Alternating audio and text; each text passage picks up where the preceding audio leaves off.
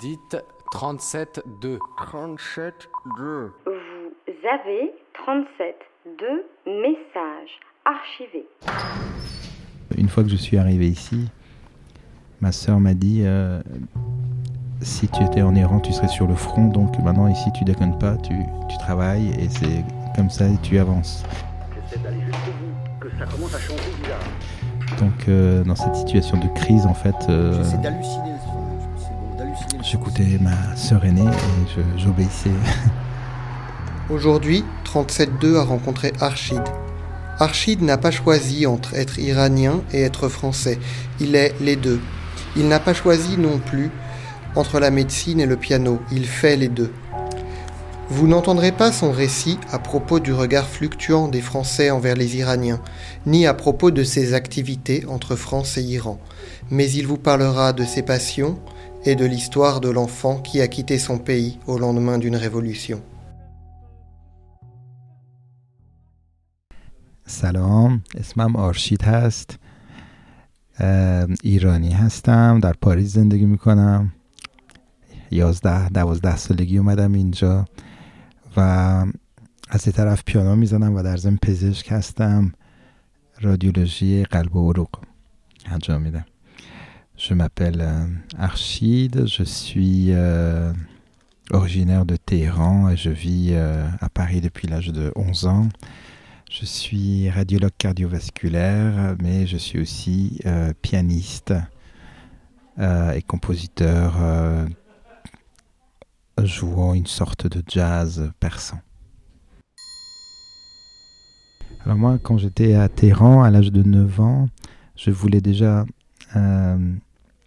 euh, J'avais vu avec ma sœur euh, aînée euh, une intervention de chirurgie cardiaque et comme elle avait lancé l'idée de vouloir devenir chirurgienne cardiaque, je me suis dit, moi aussi. Et c'est à 9 ans que j'avais commencé le piano, donc j'avais déjà ces deux trucs dans la tête un peu. Cette dualité de faire médecine et musique, c'est vrai que ça se retrouve euh, pas mal chez les Iraniens, surtout les Iraniens d'une certaine époque. euh, et comme je disais, qu'on était dans une période de crise, on de- devait tous avoir quelque chose de solide quelque part et après à partir de là pouvoir aller vers autre chose. Dans mon cas c'est un peu différent parce que euh, j'avais déjà ces deux passions dès tout petit et pour moi comme j'étais dans une famille d'ingénieurs seulement de faire médecine c'était déjà une dissidence donc c'était pour moi presque presque de l'art ou d'une sorte d'opposition à ma famille de, de voir la faire médecine. Je ne savais pas que plus tard ça pourrait leur faire plaisir éventuellement. Le premier service dans lequel j'ai été, c'était en chirurgie cardiaque chez Monsieur Carpentier. Euh, le professeur Carpentier qui a fait ce fameux cœur artificiel. Euh, Euh, avec, qui, avec l'équipe de qui j'ai eu la chance de travailler quelques années après, alors que j'en rêvais quand j'étais petit. euh, je me suis retrouvé dans cette équipe à travailler avec eux. Donc c'était une belle euh, chance. Mais dans mon cursus, en fait, c'est vrai que après quelques stages, j'ai vu que cette euh, euh, vie-là très exigeante était euh, m'a moins attiré. J'étais plus attiré par la cardiologie, donc j'ai euh, commencé à l'internat la cardiologie. Et, euh, et dans la cardiologie, la partie de la cardiologie, l'imagerie cardiaque a commencé à m'intéresser en cours du cursus et du coup j'ai fait la radiologie pour faire de l'imagerie cardiovasculaire. C'est ce que je fais maintenant. Donc c'est forcément des choses euh, déjà qui n'existaient pas avant, surtout quand j'étais enfant, et dont l'intérêt m'a dérobé à mon trajet initial, mais ça reste quand même à peu près dans le même, dans le même registre quelque part. Sauf que j'opère pas en fait, je, je fais plutôt des diagnostics.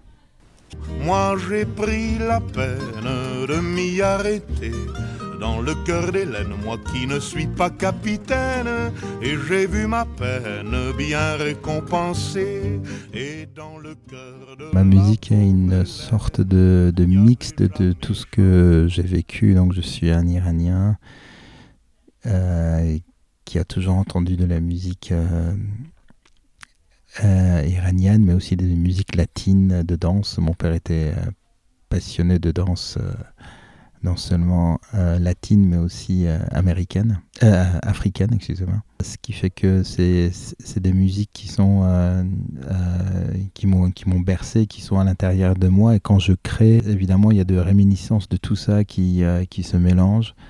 en moi et j'espère de façon naturelle, en tout cas je les laisse faire de façon naturelle pour que le collage entre ces différents genres soit un collage naturel.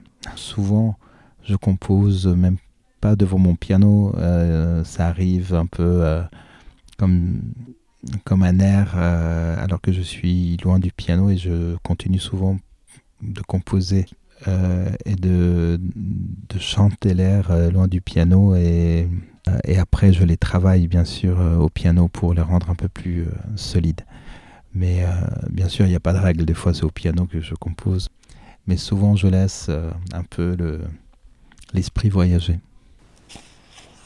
Sinon, par ailleurs, euh, je crois qu'après, l'approche, c'est euh, c'est pareil pour un musicien de pour un musicien qui devient professionnel autant que pour un médecin un travail le, travail de fond est très important il y a beaucoup de travail à faire pour pouvoir avancer qui est aussi sérieux dans l'un et dans l'autre. Et une fois qu'on avance, c'est l'esprit euh, et la créativité de base de cette personne qui fait que il va arriver à la poésie et va vouloir faire de la poésie et de la recherche aussi bien en médecine qu'en musique ou en peinture.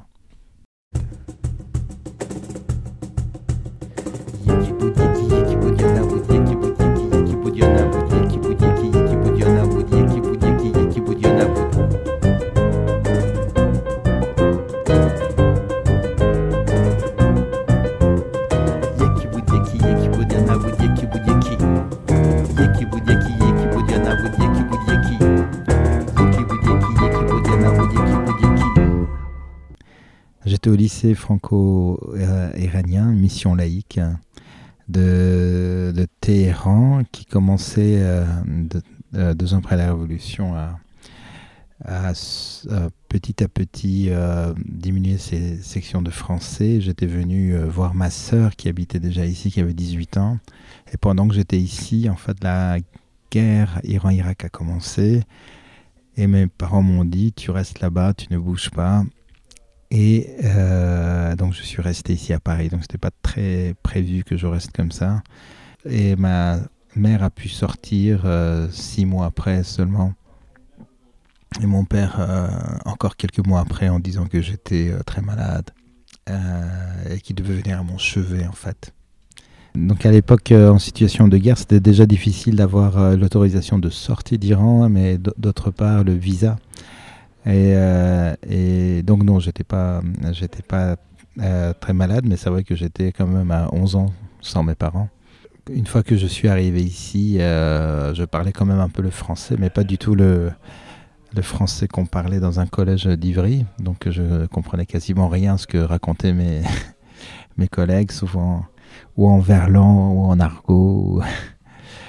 Et donc il a fallu que je je me fasse à cette nouvelle langue. J'étais assez stigmatisé euh, dès qu'on me disait euh, iranien, ah, Khomeini, Khomeini.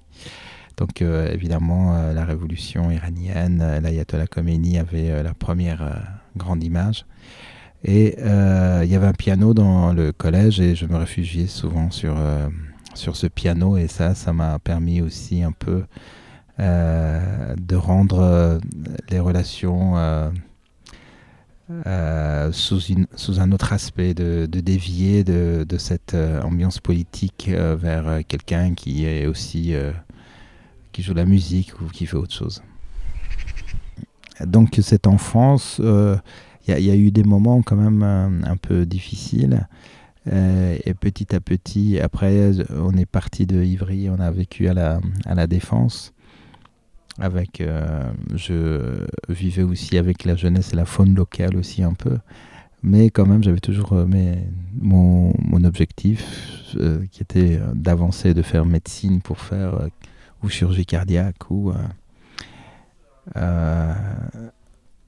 enfin, au départ, c'était la chirurgie cardiaque, parce que c'était la chose qui était la plus spectaculaire et qui était attirant à mes yeux. D'ailleurs, je suis allé à la faculté de Brousset où il y avait le professeur euh, Carpentier qui faisait des innovations incroyables en médecine à l'époque pour essayer de pouvoir aller dans son service.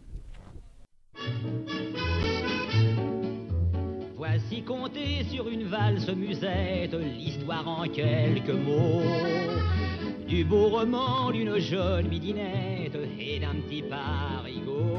L'exil ou la sensation d'exil est quelque chose euh, qui apporte beaucoup de richesse et en même temps une blessure, une sorte de saudade, comme disent les Portugais. Une, une nostalgie en même temps triste et euh, joyeuse qui donne un certain plaisir.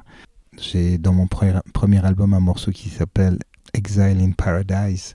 C'est euh, comme beaucoup d'Iraniens qui se sont retrouvés à un moment donné en exil, mais dans des endroits paradisiaques, comme à Paris ou en Californie, où beaucoup d'autres personnes rêveraient d'habiter. Mais rien que la notion d'être euh, des fois obligé ou de se sentir en exil ou de ne pas pouvoir retourner temporairement ou définitivement dans son pays donne euh, ce sentiment des fois un peu, un peu amer.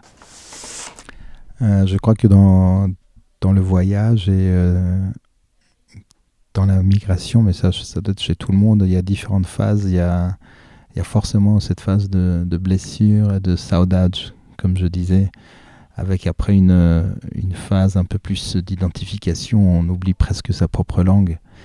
Et euh, après cette phase, on, revient de nouveau, je crois, à une phase de saudade avec euh, ses racines perdues et on essaie de retrouver ses racines perdues.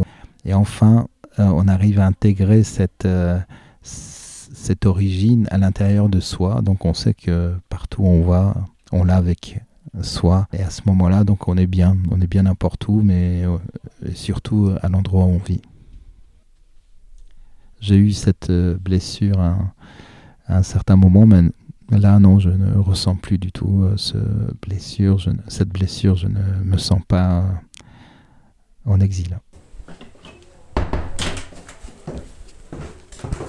C'est marrant parce qu'il y a 2-3 jours, je retournais, euh, j'allais voir une pièce de théâtre à Ivry et je suis repassé par tous les endroits devant le collège euh, ou ce collège Robespierre à Ivry-sur-Seine, qui a fermé euh, deux ans après pour euh, raison de trafic de drogue, je crois. Et, et je n'étais pas retourné depuis plus d'une trentaine d'années à cet endroit. Du coup, j'étais très, très étonné de revoir tous ces endroits-là, là où ma mère, avec insistance, a réussi à me mettre, remettre au conservatoire pour que je réapprenne, je continue le piano etc. Et de revoir toutes ces rues, etc. Et euh, je me suis rendu compte que pendant un moment, j'avais essayé d'éviter d'éviter cette zone géographique qui est pourtant euh, sur Paris juste à côté. Euh, parce qu'il y avait une blessure encore, quand même, quelque chose qui, qui était resté. Donc c'était une période période difficile, mais qui, euh, qui a fait que du coup, après, je me suis fait une sorte de carapace où je me suis isolé et, et, euh, j'ai continué. Finalement, ce, ce jeune de 11 ans qui venait de vivre une révolution, euh, qui avait été dans les rues avec des gens qui tiraient partout, qui avait vu des, des gens tomber à côté de lui dans les manifestations, etc se retrouver euh, à Paris avec ses collègues à regarder Capitaine Flamme ou euh, Goldorak ou Candy. C'était assez euh, étonnant, mais il a il était probablement plus sérieux que moi parce que il a gardé le nord.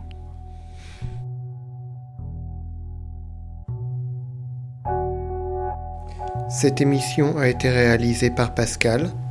Vous pouvez la podcaster et la réécouter sur radiocampusparis.org.